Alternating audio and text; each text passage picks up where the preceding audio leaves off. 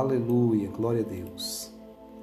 Muito bem, queridos irmãos, quem vos fala é o pastor Ismael de Souza. Eu quero trazer uma palavra de Deus para o seu coração nesses minutos que nós estaremos aqui unidos, juntos, clamando ao Senhor. Eu quero deixar uma palavra de paz para o seu coração.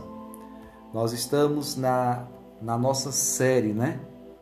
Da orientação bíblica. E hoje eu quero trazer uma orientação bíblica para aquela pessoa que está angustiada e sofrida. E eu já convido você a abrir a palavra de Deus comigo em Mateus capítulo 5, verso 4. Assim diz a palavra, assim está escrito nas escrituras sagradas: Bem-aventurados os que choram, porque eles serão consolados. Queridos, esta é uma palavra de Jesus Cristo para nós. E é interessante notarmos que Jesus ele fala a respeito do choro. Quando nós pensamos em choro, quando nós pensamos em chorar, nós sempre vamos em grande parte dos nossos pensamentos nós lembraremos de momentos tristes, de dificuldade, de problemas, de angústia, de sofrimento, de luta. O choro ele é característico de momentos de dificuldade. O choro é característico de momentos tristes, de momentos aonde há perdas, derrotas e tristezas, angústias aonde muitas vezes nós nos sentimos abatidos por conta de talvez pensarmos não termos vencido a batalha. Quando a gente fala de choro, a gente sempre vai, em grande parte dos nossos pensamentos, lembrar de momentos difíceis, momentos complicados da nossa vida, momentos de tristeza e de dor. Mas é interessante que Jesus, quando ele declara as bem-aventuranças, em uma das suas bem-aventuranças, ele diz que bem-aventurado é aquele que chora, porque ele será consolado. A palavra bem-aventurado quer dizer mais do que feliz, mais do que venturoso. É aquela pessoa que chora, porque ela será consolada. Irmãos, o choro, a sua primeira característica, como eu já disse, é uma característica de tristeza, angústia e dor. Caracteriza momentos difíceis. Mas o choro também ele tem algo especial. Porque quando alguém chora, é sinal de que aquela pessoa ela tem um quebrantamento dentro de si. Uma pessoa que se faz de muito durona, uma pessoa que se faz muitas vezes de muito forte, na verdade aquela pessoa é a mais fraca de todas. Ela esconde dentro dela aquela fraqueza e muitas vezes isso faz mal para as pessoas. Há, há quem diga que o choro limpa a alma, não é verdade? E a Bíblia é interessante, Jesus dizendo isso na palavra. Bem-aventurado, mais que feliz é aquele que chora. Mas como Jesus? Mais que feliz é aquele que chora.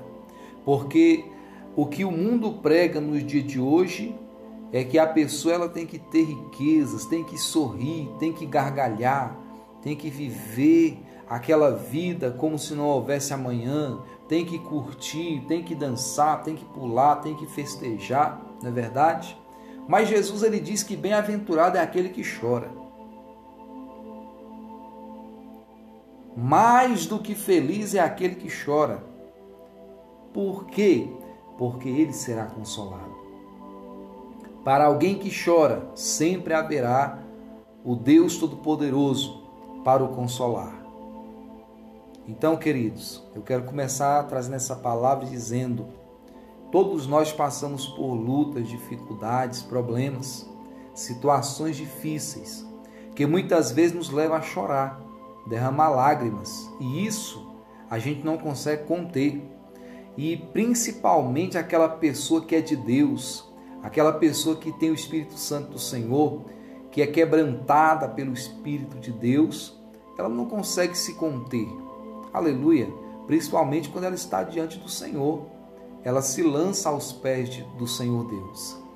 Então, queridos, quando nós choramos, nós cremos que o nosso Deus nos consolará. Isso foi o que Jesus disse. Agora, olha só que interessante. Paulo, em sua carta aos Romanos, ele fala a respeito de algumas situações difíceis. E no capítulo 8, verso 31 em diante, até o 39, ele diz assim: Que diremos, pois, a estas coisas? Se Deus é por nós, quem será contra nós? Aquele que nem mesmo a seu próprio filho poupou, antes o entregou por todos nós. Como nos não dará também com ele todas as coisas? Quem intentará acusação contra os escolhidos de Deus? É Deus quem os justifica. Quem é que condena?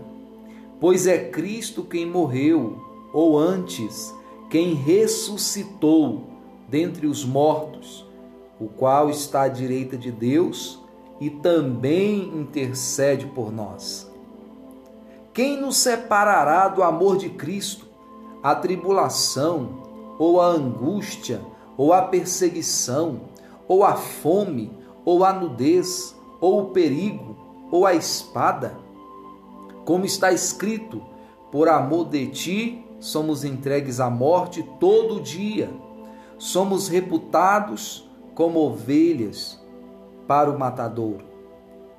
Mas em todas essas coisas somos mais do que vencedores por aquele que nos amou. Porque estou certo de que nem a morte, nem a vida, nem os anjos, nem os principados, nem as potestades, nem o presente, nem o porvir, nem a altura, nem a profundidade, nem alguma outra criatura nos poderá separar do amor de Deus que está em Cristo Jesus. Amém, queridos? Então, queridos amados irmãos, nada pode nos separar do amor de Deus que está em Cristo Jesus. Aleluia! Nada pode nos separar do amor de Deus que está em Cristo Jesus. Muitas vezes as pessoas pensam assim: ah, começa a servir Jesus Cristo, quando vem a dificuldade, o problema, a situação difícil, ela abandona Cristo. Mas olha o que é que Paulo está dizendo, irmãos. Quando nós vamos estudar o livro do Ato, Ato dos Apóstolos, e quando nós lemos as cartas que Paulo escreveu às igrejas, nós vamos ver Paulo passando por grandes lutas, por grandes dificuldades. A Bíblia diz que Paulo ele passou por batalhas tremendas por amor a Cristo. Então nós entendemos que aquilo que Jesus disse em Mateus 5:4 é verdade. Bem-aventurados que choram, porque serão consolados. Porque quando nós decidimos servir a Cristo, nós temos que entender que a vida com Cristo não é somente flor, não é somente rosa. E mesmo que seja só rosa, a rosa tem espinho e fura o dedo. Então, servir a Cristo não é só ter momentos de alegria, felicidade e prosperidade. O próprio Paulo, lá em Filipenses, ele fala: Eu sei o que é ter fartura, mas também sei o que é padecer necessidades. Eu sei o que é estar são e sei o que é estar doente. Eu sei o que é viver bem e eu sei o que é viver com dificuldades. A Bíblia diz que Paulo passou por naufrágios. Paulo foi picado por víbora. Paulo foi expulso de cidades por amor a Cristo. Paulo foi lançado de despenhadeiros para ser morto por amor a Cristo. Paulo ficou preso por anos por amor a Cristo. E, inclusive, algumas cartas que ele escreveu para as igrejas, ele escreveu preso. Mas ele mesmo dizia: Eu estou preso, mas a palavra de Deus está livre. A palavra de Deus não está presa. Então, como igreja, como servo de Deus e serva do Senhor, você que me ouve agora, você precisa entender isso. Servir a Cristo tem o bônus, mas também tem o ônus. E nós devemos abraçar a causa do Evangelho, independente das batalhas que nós venhamos enfrentar por amor a Cristo. Nem a altura, nem a profundidade, nem o perigo, nem a morte, nem a vida, nem o presente, nem o porvir, nada pode nos separar de Cristo.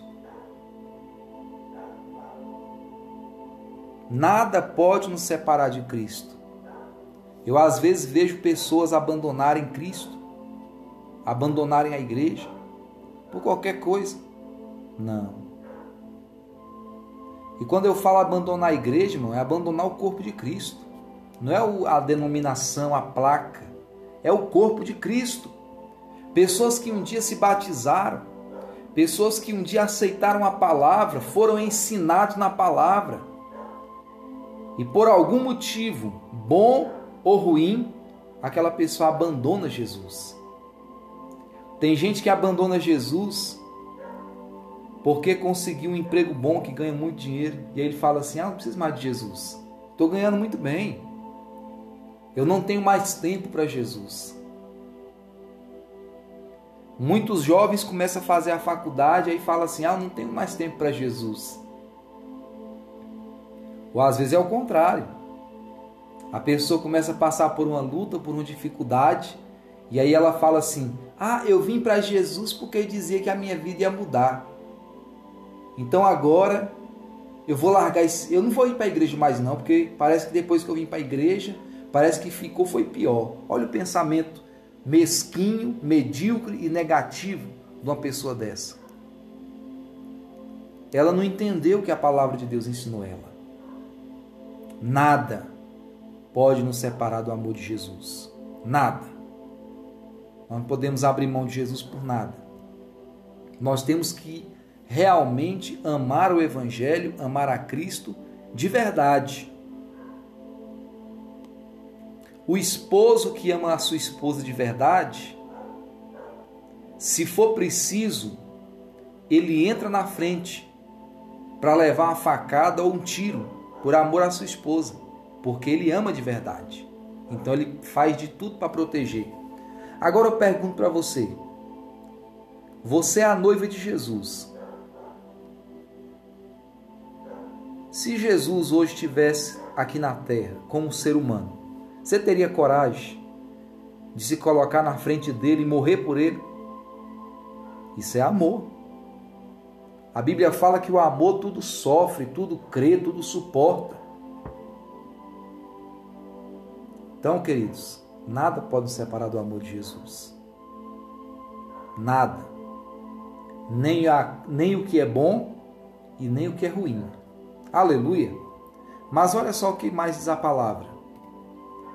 2 Coríntios capítulo 1, verso 3 em diante. Bendito seja o Deus e Pai de nosso Senhor Jesus Cristo, o Pai das misericórdias e o Deus de toda a consolação que nos consola em toda a nossa tribulação, para que também possamos consolar os que estiverem em alguma tribulação, com a consolação com que nos com que nós mesmos somos consolados por Deus. Porque como as aflições de Cristo são abundantes em nós, assim também é abundante a nossa consolação por meio de Cristo. Mas se somos atribulados, é para a consolação e salvação vossa. Ou se somos consolados para a vossa consolação, é a qual se opera suportando com paciência as mesmas aflições que nós também padecemos. Amém, queridos? Então a vida com Cristo muitas vezes não passar tribulações. Mas a palavra do Senhor diz que assim como nós somos atribulados em Cristo, nós vivemos as aflições abundantes, nós também receberemos a consolação. Por isso que Jesus disse: os que choram serão consolados. Se você está com Deus, na presença de Deus, buscando o Senhor, crendo na palavra, Ele vai consolar você nos momentos de dificuldade. Ele estará do seu lado nos momentos mais difíceis. Ele será o teu refúgio, a tua fortaleza, o teu socorro bem presente na angústia. Aleluia. Glória a Deus. Olha o que mais diz a palavra do Senhor. 2 Coríntios 4, 16 em diante. Por isso não desfalecemos, mas, ainda que o nosso homem exterior se corrompa, ou seja, seja destruído, dilacerado, sofra em meio à angústia, o interior, contudo, se renova de dia em dia. Aleluia! Porque a nossa leve e momentânea tribulação produz para nós um peso eterno de glória muito excelente. Não atentando nós nas coisas que se veem, mas nas que se não veem. Porque as que se veem são temporais, e as que se não veem são eternas. Irmãos, enquanto nós estivermos sobre essa terra, nós vamos passar tribulações. Mas toda a tribulação que passarmos produzirá em nós um peso de glória muito excelente. Porque nós devemos nos atentar não para as coisas que vivemos aqui, porque é temporal, ou seja, há um tempo determinado para nós vivermos sobre essa terra. Há um tempo que Deus nos deu para cumprir a missão que Ele colocou para nós. O propósito que Deus nos deu, nós iremos cumprir nesse tempo, segundo aquilo que nós vemos que é temporal. Há um tempo determinado para vivermos sobre essa terra. Mas nós não devemos atentar para o que nós estamos vivendo hoje. Nós devemos nos atentar para aquilo que Deus tem preparado para nós na eternidade. Paulo disse que se ele pensasse só nas coisas dessa terra, ele seria o mais desprezível, o mais miserável dos homens. Nós vemos as pessoas no mundo hoje brigando por aquilo que está nessa terra, que um dia vai perecer, que a ferrugem vai comer, que a traça vai destruir, dilacerar. Jesus disse que a, o céu e a terra passarão, ou seja, não permanecerão, um dia não existirá mais. Mas Jesus disse: A minha palavra, ela permanecerá. Porque a palavra de Deus é as promessas que o Senhor tem feito para nós, e são promessas eternas. Ainda que nós passemos por tribulações, nós não devemos olhar para a tribulação, nós devemos olhar para aquilo que está preparado para nós, que o Senhor tem preparado. Aleluia, glória a Deus. Vamos lá para a gente fechar essa palavra. Tiago capítulo 1, verso 2 em diante. Meus irmãos, tende grande gozo, ou seja, tende grande alegria quando cairdes em várias tentações ou várias tribulações sabendo que a prova da vossa fé opera a paciência. Tenha, porém, a paciência a sua obra perfeita, para que sejais perfeitos e completos, sem faltar coisa alguma. Vou repetir essa palavra para a gente poder orar. Olha o que que Tiago escreveu.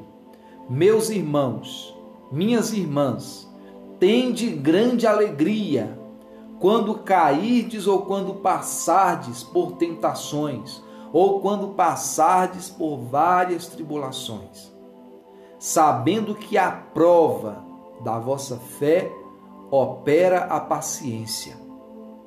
Tenha, porém, a paciência a sua obra perfeita. Aleluia! Para que sejais perfeitos e completos, sem faltar coisa alguma. Irmãos queridos, nessa terra nós passaremos tribulações.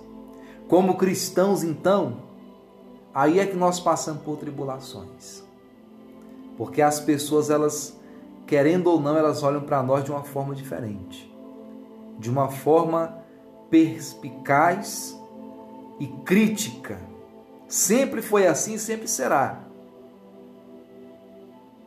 Você pode ser o que for, você pode ser um médico, você pode ser um advogado, você pode ser uma doméstica, você pode ser um policial, você pode ser um bombeiro, você pode ser um nutricionista, um psicólogo, você pode ser é, um trabalhador da construção civil, você pode ser um motorista, você pode ser um cobrador, você pode ser seja lá qual a profissão que você tiver, porque uma profissão, qualquer que seja, é abençoada se for feita com honestidade.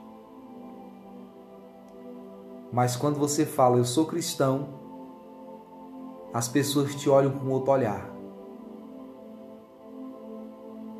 Porque, irmãos, a Bíblia fala que diante de nós existe uma nuvem de testemunhas buscando alguma coisa errada para nos condenar. Mas nós lemos lá na palavra já hoje: quem poderá nos condenar? É Deus que nos justifica. Nós não temos que ser levados pela condenação de ninguém, porque a justificação já veio de Deus por meio de Cristo. Então, queridos, se você passar por lutas e provas, dificuldades, passe dando glória a Deus, porque a Bíblia fala que Abraão, ele esperou 25 anos a promessa do Senhor. Mas ele passou todo esse tempo dando glória a Deus, obedecendo a palavra, sendo grato ao Senhor. E um dia a promessa veio e Deus fez dele uma grande Deus deu a ele uma grande posteridade. Fez dele o pai da fé. E hoje, pela fé, nós temos como pai Abraão, porque Abraão é o pai da fé, e todos aqueles que têm fé podem ser considerados filhos de Abraão, porque ele foi provado e a prova da sua fé foi dada a nota de aprovado para ele. Então, irmãos, você que muitas vezes está aí angustiado, triste, abatido, cabisbaixo, não fique assim. Deus é contigo. Deus ele te levanta. Talvez aquela vitória que você precisa não chegou ainda, mas vai chegar no nome de Jesus. A Bíblia fala que Deus não atrasa e nem se adianta. Ele chega na hora certa. A porta vai se abrir. O milagre vai acontecer. A cura vai chegar. A libertação sobre aquele familiar seu vai acontecer. Deus vai operar o milagre. Basta nós crermos, continuarmos perseverantes, não permitindo que nada e ninguém nos afaste de Cristo. Nada poderá nos separar do amor de Jesus, porque por Ele nós já somos vencedores pela palavra de Deus. Que Deus te abençoe com essa palavra de hoje, que você seja fortalecido no Senhor. Eu quero convidar você para juntos nós orarmos pelo nosso Brasil. É momento de oração. Aleluia.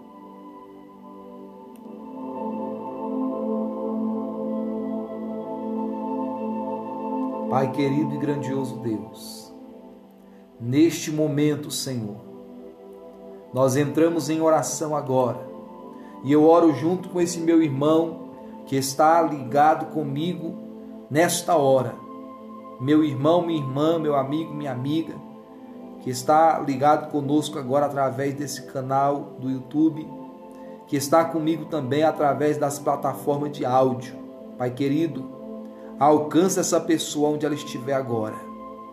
Essa pessoa, meu Deus, que está abatida, essa pessoa que está angustiada, essa pessoa, meu Deus, que muitas vezes tem pensado: ah, eu não vou conseguir mais, eu vou desistir, eu vou parar.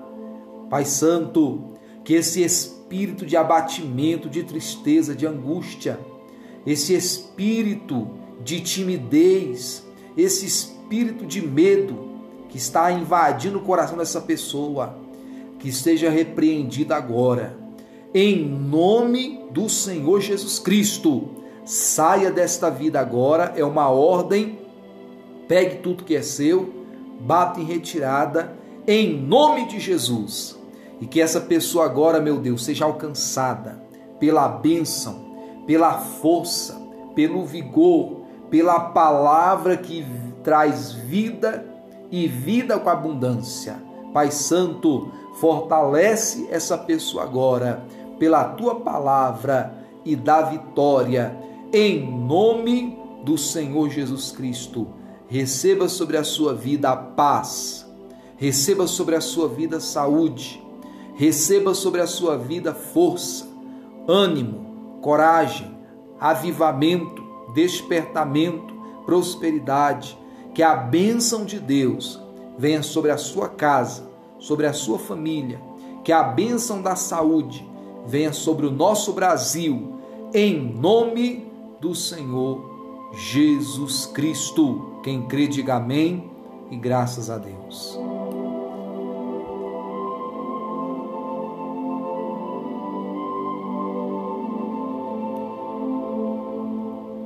Aleluia. Glória a Deus, irmãos.